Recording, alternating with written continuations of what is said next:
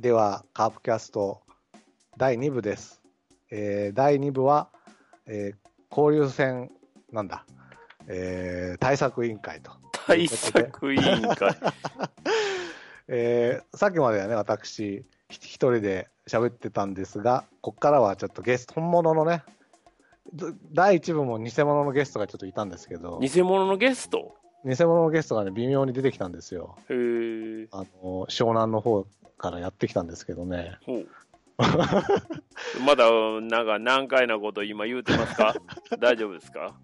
大丈夫ですね。大丈夫ですか？大丈夫です。勝手にシンドバッドみたいなのを引っ提げてやってきた人がいるんですけあど、あ、ほんまに人がいたんですね。いたんですよ。あの、ただな、な何ファンだかわかんないね。ああ、そうなんだかなんだかわかんないんですけどね、いたんですが、今度は本当のね、か。今もう声がしてるんで分かったと思いますが、えっ、と、映画ポッドキャストの追シネ MC、そしてシネマクティフ2代目カリスマ司会者のペップさんにまたお越しいただきました。よろしくお願いします。よろしくお願いします。皆さんこんばんは。えー、追試ね主催シネマクティフメンバーのペップでございます。よろしくお願いします。よろしくお願いします。3回目ですかね。ですね、もですねはい。う、もう準レギュラーみたいな。いやいやいやいや、それはちょっと申し訳ないですね。で、まあ、一応、ペップさんの阪神ファンということなんですけど、まあ、とりあえずね、あの、もう今までケチョンケチョンにね、はいはい。あのパ・リーグに交流戦をやられてるんで、そうですね。とりあえず今日はちょっとタッグを組んで、カープファンとね、タイガースファンでタッグを組んで、はい。えー、打倒パ・リーグに向けて対策を練ろうとあいう回をちょっとね、やりたいなと思って。あ、うん、まあ難しいですね。いやいやいやいや。というか今日、実はね、これあの、5月29日の夜に撮ってましてね。そうですね。うんえっと、全試合一応終わりましたよね。もうそれには触れない、一応あ、触れない。触れない体でいこうかとは思ってるんですよ。いや、でも、これ、ライブ感という意味では触れとった方がいいんちゃいます そうですかね。うん。あの、なのでまあ、お分かりのように両方ともテンションが低いと。いやいや、あれですよ。あそうですか？僕は別にこんなもんですよ。そう？ん。あのー僕は強いチームが勝った方がいいと思ってるんでね。うなるほど。はい。弱いチームが勝ったところで、それはもうフロックでしかないんで、そうですか。チームが強くなってほしい。そのために何をすべきかっていうことですよね。そうかうん。な。だから、ただうん。まあね、今日みたいに、まあまあ、ちょっとあの、阪神のソフトバンクの試合の話をしますけども、はいはい。まあ、メッセンジャーが8回まで0で抑えて、うんうん9回にまあ1点ね、うん。えードリスが取られた。うん。でも、1点しか取られてないわけですよ。うん。で、えーこっちはどうかって言ったら、残塁が何歩って言ったかな？14とか言ってたかな。うん。で、0で終わると。うん。しかも、まあ、ピッチングスタッフが非常に今、脆弱と思われているソフトバンクに、系統、系統でゼロと。まあ、はっきり言うて、この自力の差ですよね。うんまあ、いかんともしがたいですわ。岩崎はいない、サファテはいない、ね、和田はいない、えーっと、あと誰千賀もいない千賀もいない。摂津もいない。摂津もいない、うん内川いない、いない。今宮もいない。今宮はいます。あいた？今宮は今日、今宮は今日いいプレあ、ー出本当だ。ましたよ。あ、はい本当だ。すいません。今宮いないと思ってた。じゃあ今宮帰ってきた。はいはい。はい。なるほど。いやー、まあね、まざまざと強いチームっていうのは、やっぱりこういうことやなと。あ じゃあ、ついでにいいですかね。はい、はい、はい、お願いします。今日、しかもあの、鳥谷さんの連続出場が途切れたみたいなことらしいですようんうんね。これは阪神ファンとしてはどうなんでしょうかね。えっとね、あの、うんまず、今日止まったっていうことはちょっとびっくりしました。ああ、はい。というか、あの、うん僕は、そんな記録なんかどうでもええと思ってたんで、うんうんうん。あのもっと早くに下げるべきやったと思ってました。何年も前に。うんうん。それこそ FA とかうんぬんとか言う前に、うん、なんぼでも下げるタイミングがあったんで、下げたらええと思ってたんですけど、うん。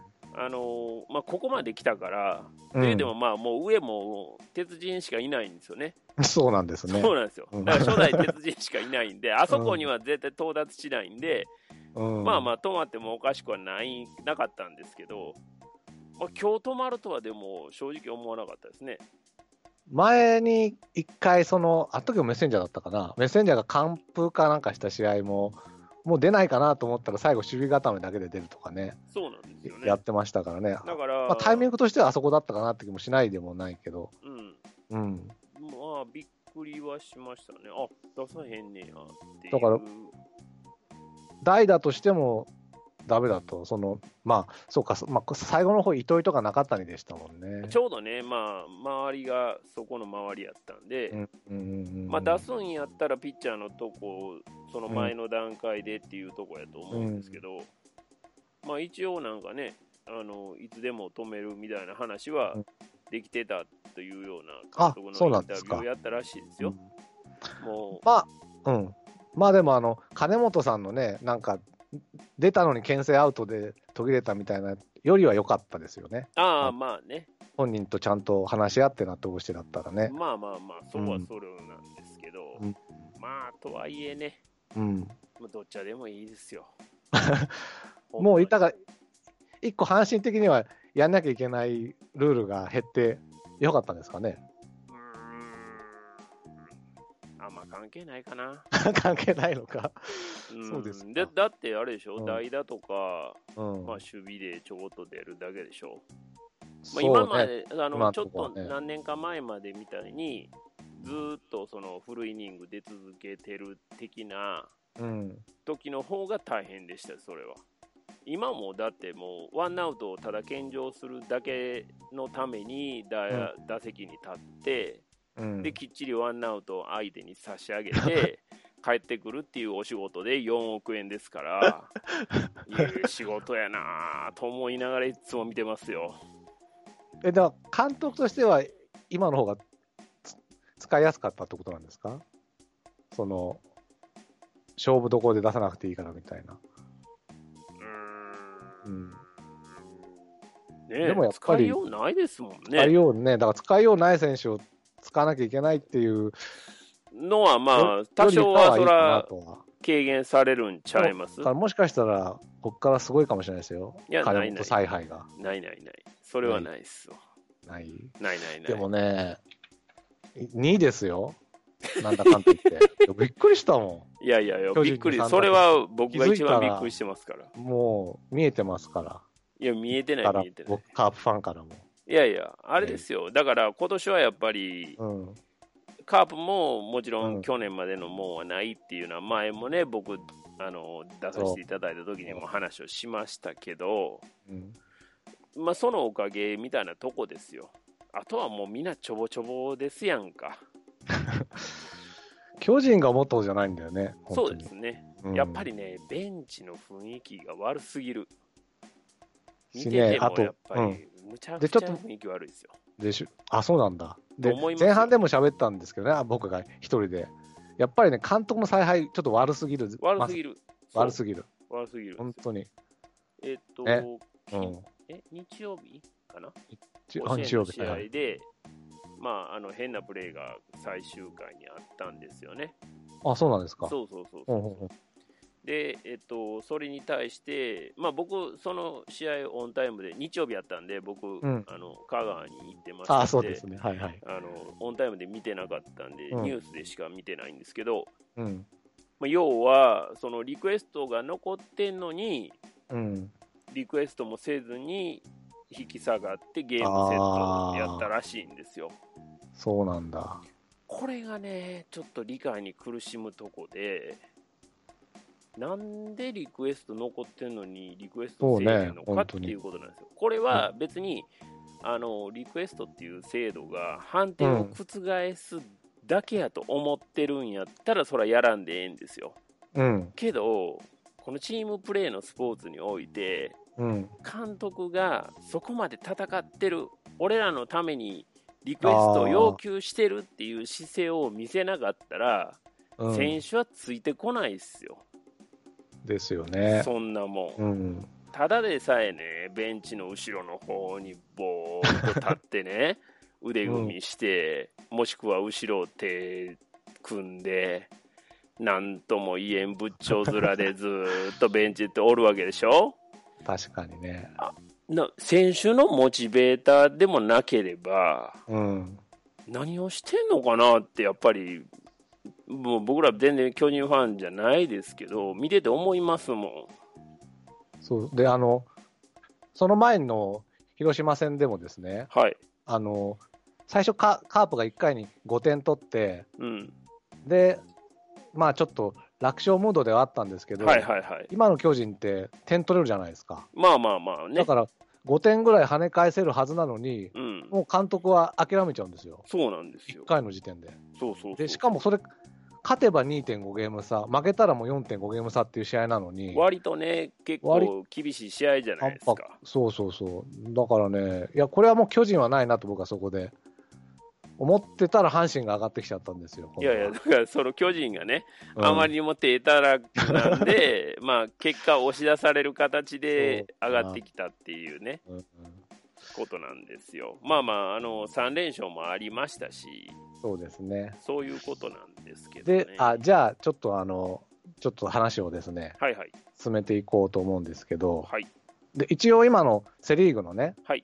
状状態なんですが、うん。あのえっと、一応28日、5月28日現在で、今日はここから話そうとはい思いますが、はいえ1位は広島はで27勝17敗、うんえー阪神が、え2位で23勝21敗と。28日の段階でねで、そうです。今日のは入れてないです。はいで、3位が d n a で21勝21敗の5分と。はいで、まあ、4位巨人、5位中日、6位ヤクルトとつなつながっていくんですけど、はい。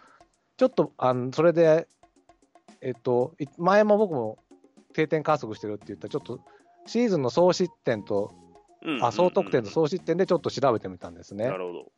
まあ、というか、まあ、1試合の平平均点を調べてみたってことなんですけど、はいはい。うん、で、前、ペップさんと喋った時に、うん。今年は得点じゃなくて、うん。失点がうんより小さく抑えられてるチームが上位に行くだろうと予想したんですよ。で、このだから交流戦前の結果を見るとですね、はい。あのし失点ね、あの1試合のうん。に取られる失点が少ない順が、はい。1位が阪神、うん。2位が d n a うん。3位が広島、うん。4位が巨人、うん。5位が中日、うん6位がヤクルトなんですよ。うんそうですねだから、広島が、うんまあ、3位なのに1位にいる以外は、はい完全に失点が少ないチームが順番になってるんですよね、今。ああ、うんそういうことですね。あのはいはいはいはい。すあの1試合の平均得点を見ると、はい。1位はなんとヤクルト、うん。2位は広島、うんうん3位は巨人、うん4位は中日、うんで5位が d n a で、6位が阪神なんですよ。うんうん1試合、1位の、あ、1位ちょっとわかんない。えっと、広島が1試合に4.8得点してるところ、阪神は3.30しか取ってないのに、うん。4ゲーム差の2位なんですよね、今。ああ、はいは。つまり、だからやっぱりね、うん。失点を少なくするチームがやっぱ上行くんですよ、今年は。うーん。あんまり。でね、でね、はい。で、まあ一応セ・リーグとパ・リーグなんで、はいはい。あのーまあ、厳密には比べられないんだけど、まあね。うん一応今の広島とね、はい。今、広島が 1, 試合の平均がうん。3.98点なんですね、得点が。失点。あ、失点が。失点失点はいうんはいはい。で、阪神のうん1試合の失点の平均がうん。3.64点。うんで、今、セ・リーグ1位なんですけど、はい。これをですね、パ・リーグのね、うん。球団とうん。突き合わせてみると、うん。なんと、阪神ははい。すべてのパ・リーグの球団に勝ってます。ああ、はいはいはい。つまり、うん。全部に勝ち越せるんですよ。いやいやいや、それはないですね。でで逆逆逆に広島は、はいし失点だけで言うと、うん。日本ハムとうんオリックスにだけ負けてるんですね。負けてるというか、うんうんうん。日ハムとオリックスが意外と総失点が少なくて、はい。だから、日ハムとオリックス以外には勝ち越せるとなるほど、なるほど。いう気持ちで、ねね。今日はやりたいなと思うわけです。ああ、はいはい。だからね、あのちょっとまあど、どうしようかなと思ったんだ、まあ、一応、今日、まあ、あんまりそんな打ち合わせしないでね、いきなり用意どんで始めてるんですけど、はいはい。一個だけルールをね、ルール？決めようかなと思って、これからその球団ごとに、はい。その対策を練ろうと思うんですけど、ああ、なるほど。最後に、うん。いや、負ける気せえへんなという そういうルール。ルールにしようかなと思ってるんですけど、ちょっと明るくね、明るく。やりませんかね。それよ、う面白いかな、聞いてて。どうでしょうどうね。まあ、でもね、あの、まあ僕的にはやっぱりし、その素直にやりたいなっていそうところはあるはあるんですよ。じゃあ、素直にやりましょう。そんな急に撤回して大丈夫ですか？そうで、じゃあ、く暗い面言いますね。暗い面。うん。うん。で、さっきし、し総失、えー、と平均失点だと、はい。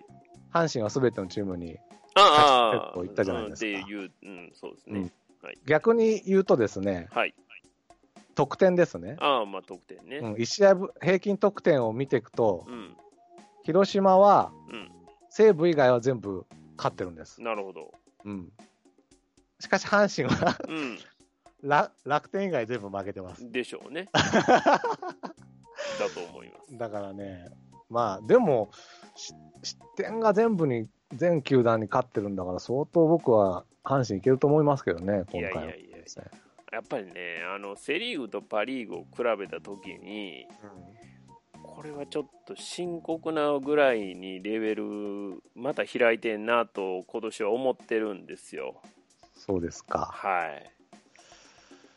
だまあからね、うん厳しいと思いますね。あの、どっちからがいいですかね？どっちから？あの、これからす6球団ちょっと見ていこうと思うんですけど、パリーグのね。パリあの、はい。まあ、要はいいニュースから聞きたいか悪いニュースから聞きたいかってことなんですけどね、はあはあ映画的に言うと。はいはいはい。要するに、うん、楽天から行くか、西武から行くかっていうことなんですけど、あどっちがいいですあ、か、ね、まあ下から行きましょうか。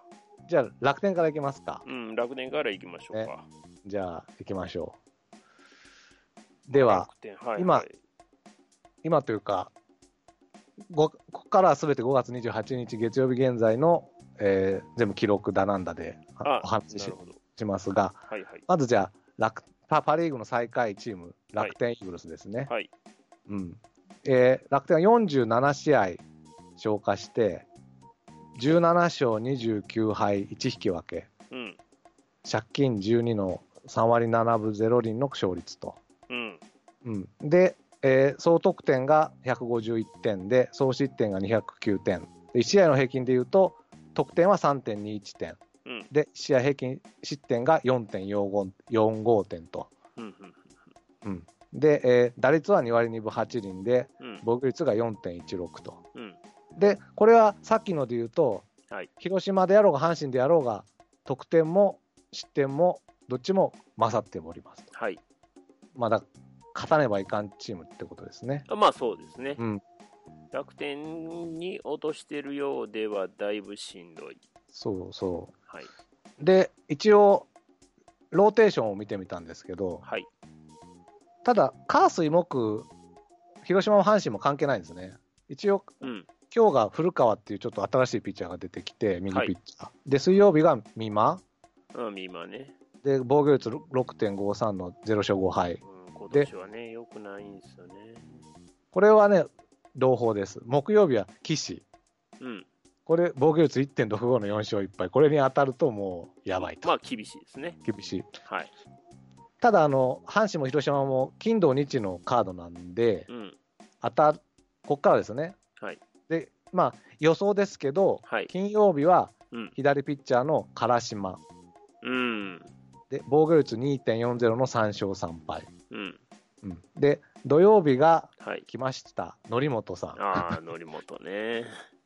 防御率3.78の4勝4敗。うんあんまり良くないですよね。今年ね、そんな良くないんですよね。で、もっと悪い人が、うん日曜日は左ピッチャーの塩見。ああ、勝負ね。はで、い防御率6.43の0勝1敗と。うん。まあ、ここは他のピッチャーに変わる可能性も可能性もある。ありまるすね。これどうですかね、金土日は。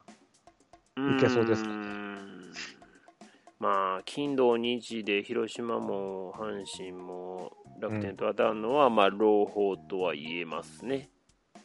まあ、広島は3つ勝たないとダメじゃないですか。えー、土曜日だな。いやいや、もう本当にひ、広島はね、本当ひろ、ローテが、はい。まあ、金曜日は大瀬良なのかな。うん、大瀬良いいですよね、今年。で、土曜日が分かんないんですよ。野茂助が帰ってくるのかう、ん。ジョンソンがろ楽天の頃には帰ってきてくれてるのあか、あ、はいはいはいはい。で、日曜日は栗なのか、もしくは栗に変えて、それこそ野村とかあなの。かっていう、うん分かんない。まあ薮田って可能性もありますけどね。あ、薮田も上がっ帰ってくるそろそろ、そろそろ、うん。みたい。なんですよ。まあ、僕はだから帰ってきたメンバーが、そう、額面通りのか働きをしてくれるんやったら、まあ、だいぶ有利ですよね。うん、そね。う。で、しかも広島は DH なしなんですよね。うん、ああ、はいはいはいはい。あの、ホホームでってことですねはい。まあ、いいじゃないですか。うんただでも、最近のプロ野球ニュースとか見ると、だんだん尻上がりに則本が良くなってそうじゃないですか。ああ、そうですね。ねちょっと、あの、調子が上向きなのかなっていう感じはしますね。そこがだからね、まあ、則本で最悪を落としたとしても、2つはまあ取れるし、取らんとダメでしょうね。ただ左なんですよね。うんまあでもそうか、今、ひ左の方が長距離使えるんだ、カープは。アライダ・バティスタだって、エルドレッドねいますからね。そうんう。うん。じゃあいいかな。まあ、これこれでうん、楽天はね、まあ、今んとこ、そんなに気にしなくていいのかなという気はしますけどね。ですかね。うん、まあ、ほんま、ここに勝てんかったら、ちょっとほんまにやばいですよ。阪神はどうどうですか？うん、まあ、阪神も楽天にはやっぱ勝たんとダメでしょうね。なんぼなんでも。2勝1敗は、まあ、マストじゃないですか。なるほどね。うん、まあ、則本はね、もうどっちに転ぶか分からへんので、うんまあ、ここはもうしゃあないとしても、うん。あとの2つはやっぱ取りたいですよね。ですよね。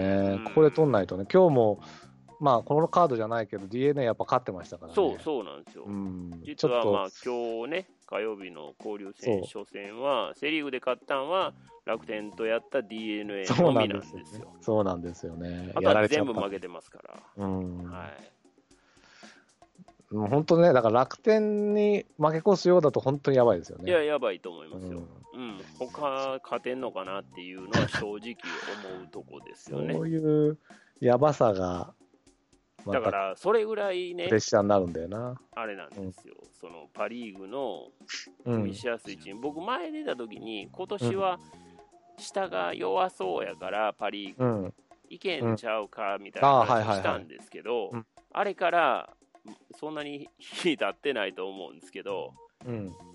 全体的にやっぱりぐっとチーム力上がってるんですよね、どこも。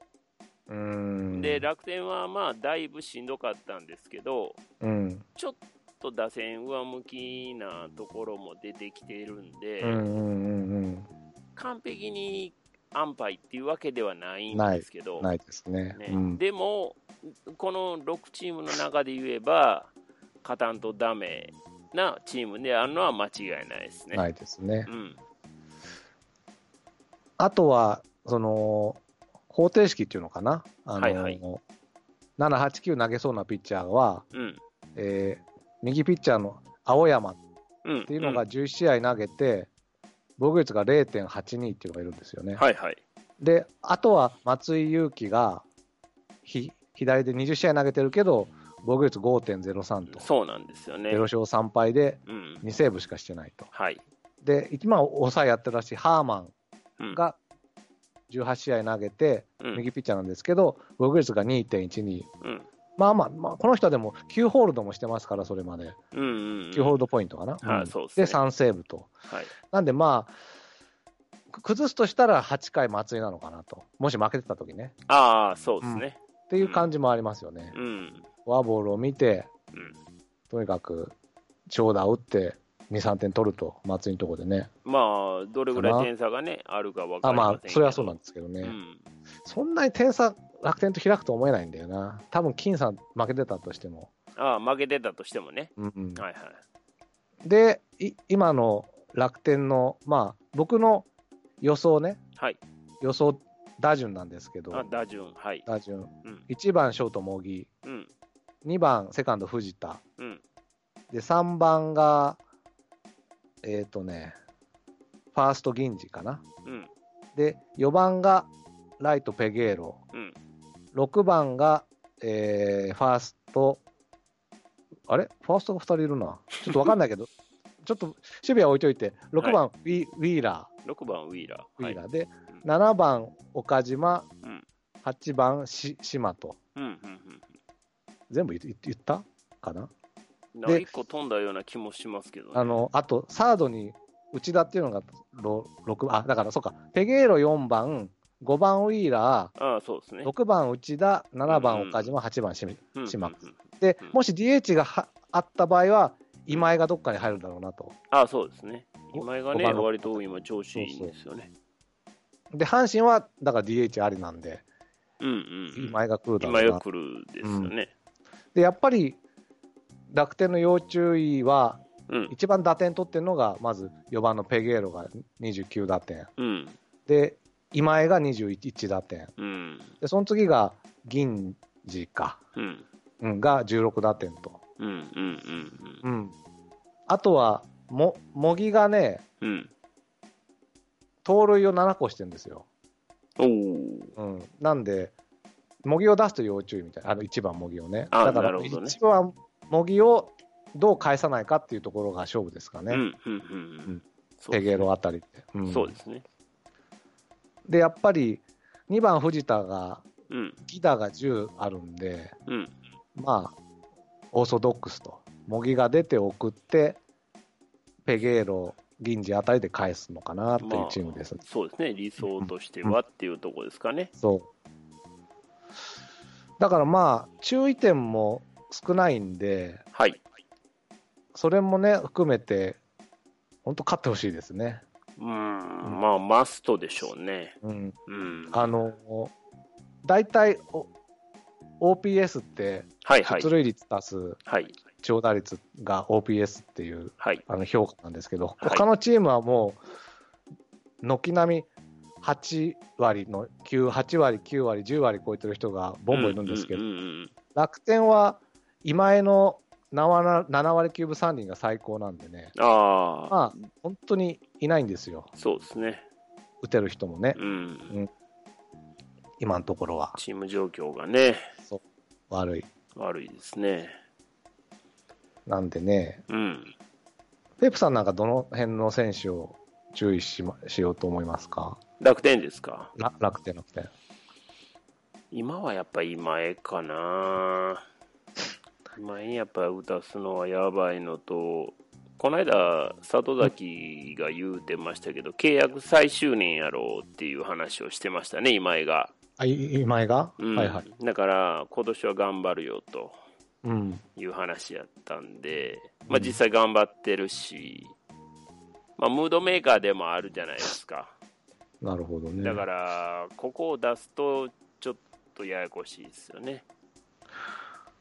今日でもい今井確か、今日 DH ないときは今井出てないんですよね、あの、あれで、えっと、スタメンで。うん。っていうのは守備にはなありなんですかね、一番打ってるんですよ、3割1分1厘だし、そうなんだですよね、なんで出さないのかなっていうのは、ちょっとものすごく謎なんだけど、うん、僕まあ見た時もなんか代打で出てましたですよね、昨日日曜日かな、うん、はい、僕からすると、調子のいい丸がいるのにスタメンに入れないぐらいなうん感じに思えるんだけど、うん相当守備が下手なのかね、あの昔 WBC で やらまあかしたりもしてねたけどね。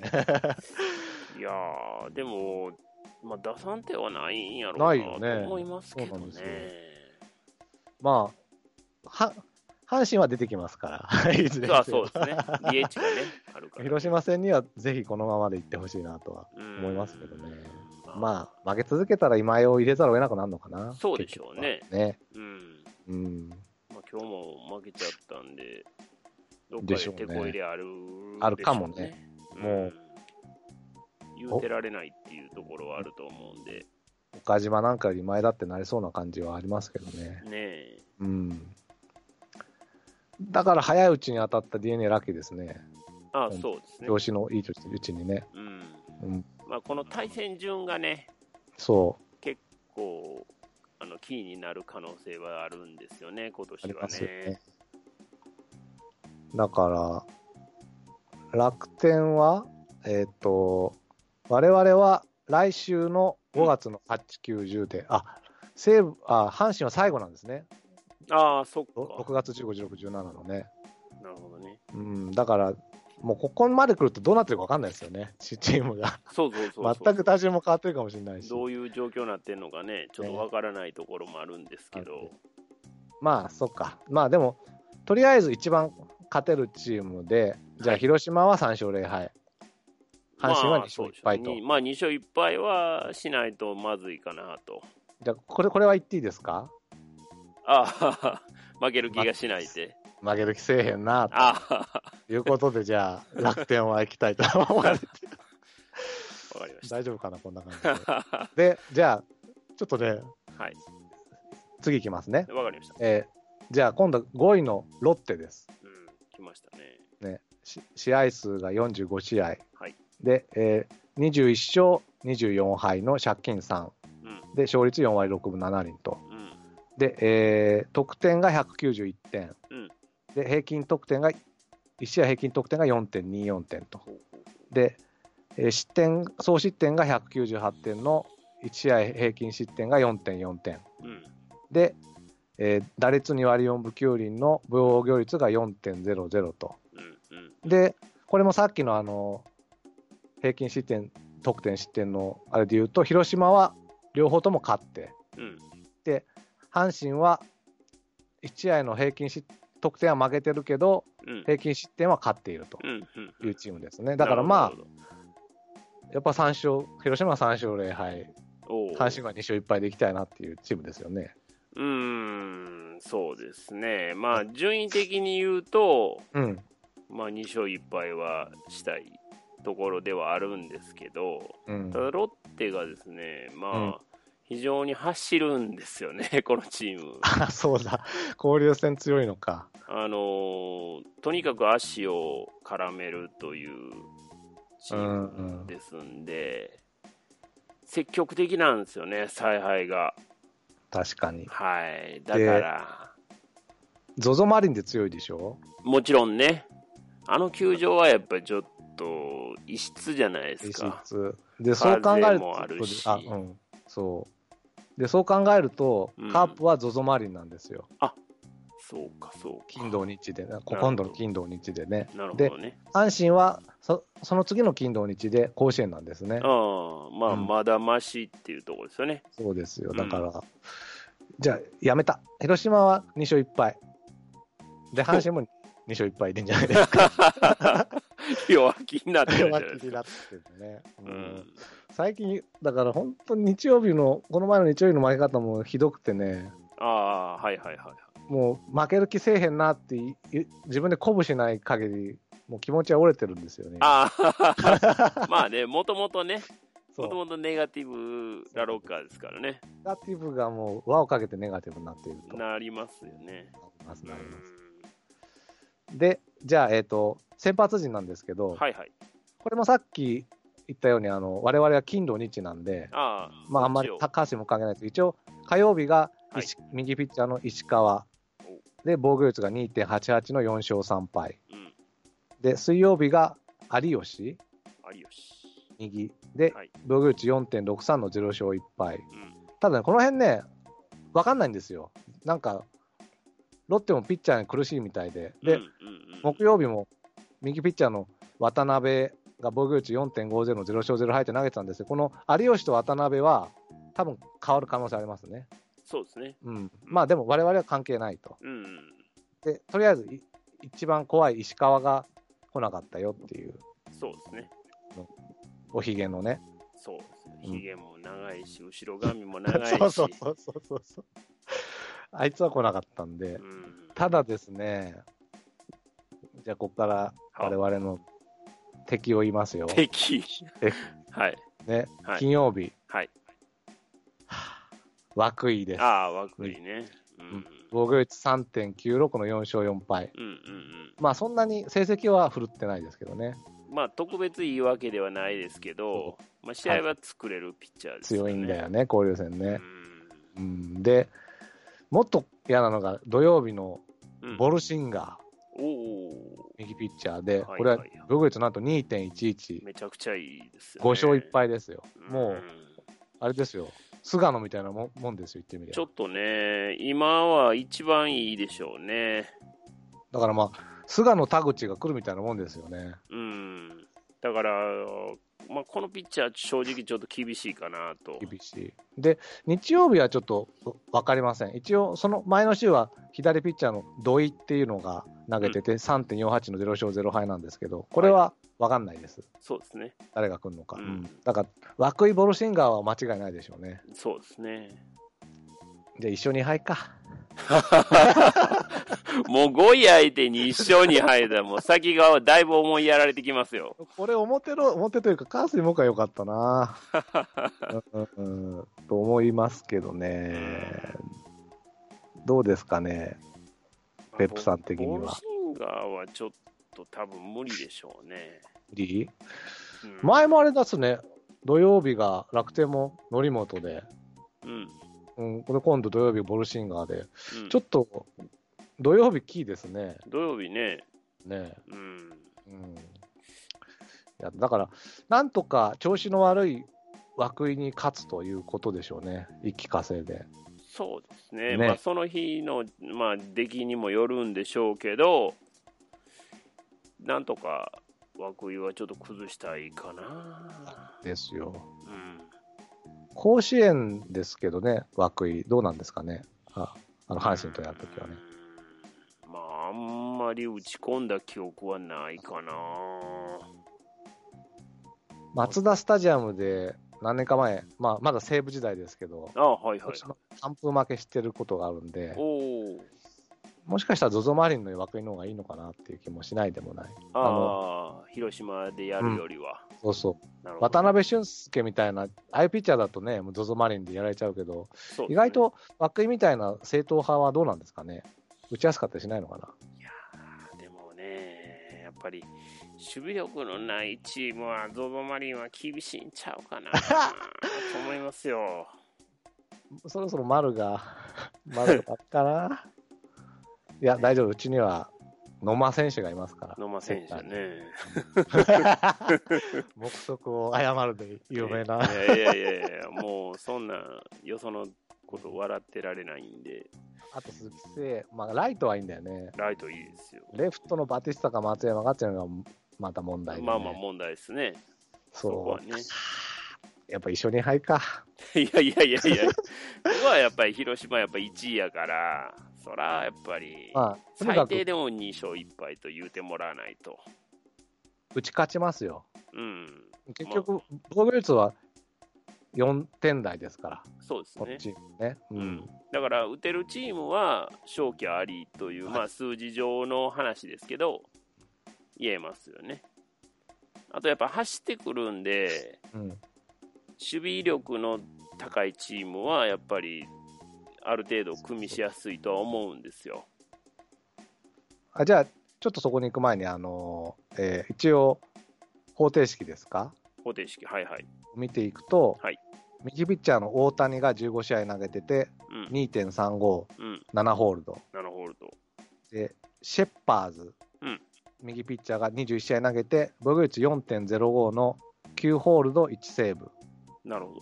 で、えー今、抑えやってるのが、内、うちですね。はい。右ピッチャー19試合投げて、防御率3.20のうん。2ホールドの8セーブと。うん。まあ、そんなでもないですよね。2.35、4.05、3.20だから。まあ、まあだから、僅差で負けてても、跳ね返せないことはない。まあ、数字上はね。ねはい。ただ、まあ、涌井とボールシンガーに完封されたら、まあ、それはいやいや、まあ、完封されたらね、どうしようもないですけどど。うしようもないですよね。で、そうそう。で、まあ、それが抑えなんですけど、うん。さっきペプさんが言った、その、走ってくるとはいはいはい。いう、このロッテはですね、うん一応じゃあ、僕の、これこれ一応 DH 入りで考えてるあ予想スタメンがスタ、メンね。はい。1番センター、荻野、うん。2番ショート、藤岡、うん。で3番セカンド、中村うん。翔、うん。で4番、ひえーレフト、角中、おおはいはい。5番ファースト、ドミングス、おお6番ライト、清田、うん。で7番が DH で井上うん春あのでっかいやつね、あの、うん。ガーリックみたいなやつね。はいはいはい。えー8番が鈴木大地、サード。うん。で、9番がキャッチャー田村と思ってるんですけど、うん。とにかくね、うんこ、の1、2、3の荻野、藤岡、中村っていうのが、うん。まあ、盗塁、まず荻野盗塁12、うん。犠打6、うん。でふ藤岡はうん出塁率が3割4分8厘あって、うん。盗塁後の犠打うん10、うん。3番の中村翔吾っていうのが、うん。出塁率なんと4割1厘で、そうですね。えー盗塁14ってはいいう、もうこれ言ってみりゃ、荻藤中なんですよ。もう、はい。田中君丸のようなね、本当うに。ん。まあ、語呂はだいぶ悪いですけどね。このだから、荻藤中だけなんですよ、このチーム。言ってみりゃ。ああまあまあまあ、目立ってんのはやっぱりそこですよね。うん。で、ドミングスっていうのが、まあ、途中から入ったのかな？途中から入った割にはホームラン、あ13試合しか出てないのにホームラン6本？そうですねっ。ていう、ちょっと脅威の外人もいるんですが、はいはい。まあまあ、とにかくですよ、もうこの荻藤中さえ抑えればっていうことだと僕は思うんですけどね。うーん、これね、藤岡いいんですよね、ショートね、守備もいいしね。いやーまあ、とにかく出さないのは、まあ、最低条件ですよね。そうですよ、う本当に。ん、でも、中村翔吾3割1分4厘でしょ？そ荻野は2割8分2厘でしょ？う。うん。これ、だいぶ高打率ですからでね。本当にね、棚木く丸みたいなんだよね。うん。中村なんて、だから、出塁率も良くて、うん。打率も良くて、うん。打点、まあ、ホームランは2でちょっと少ないんですけど、うんうんうん。打点も24取ってるんでね。まあ、ホームラン打つ選手じゃないですよね。うん、うん。で、あの、DH ある場合ね、はい。また鈴木だ、8番鈴木大地が出て、うん。で、田村がギター5あるんですよ。だから、うんうん、うん。田村がまた送って、荻野で返すと。で、お一番荻野も打点16ですから、そうですね。もう循環が、うん。とにかくこのふ荻野、藤岡、中村さえ抑えれば、多分このチーム、点取らないですよ。まあ、そうですね。んまあ、そこを抑えるのはマストになるんでしょうね。そうまあうん取られたとしても、ドミングスのソロとかね、そうですね。